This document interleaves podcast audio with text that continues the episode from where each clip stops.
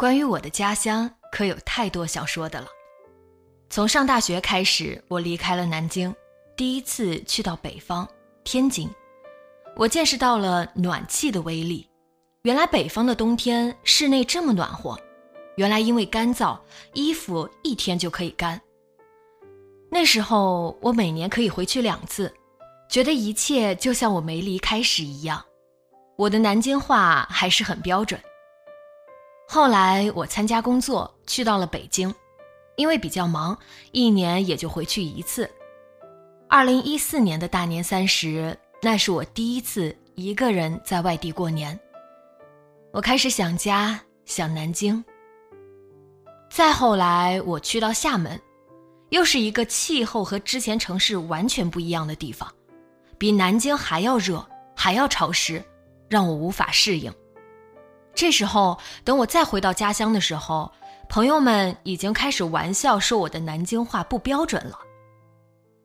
现在的我呢，从大学算起，已经离开南京九年了，再回南京有了天翻地覆的变化。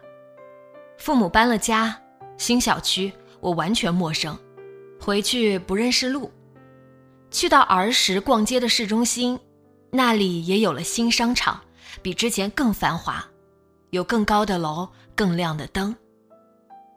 冬天回去我觉得冷，夏天回去我觉得热，是我变得无法适应我的故乡了，对此我很遗憾。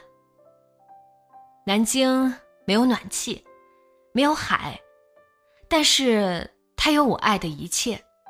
和外国友人聊天的时候，大多数人是没有听过南京的，他们知道北京、上海、香港，但不知道南京。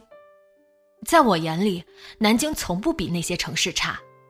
我找南京的视频、南京的美景给他们看，骄傲地向他们介绍我的家乡历史悠久，有现代繁华和历史古朴相结合的风景，有特别多的小吃。我说江南，说秦淮，让他们向往南京。我想未来有机会，我一定会带他们去南京，让他们看看我爱着的故乡。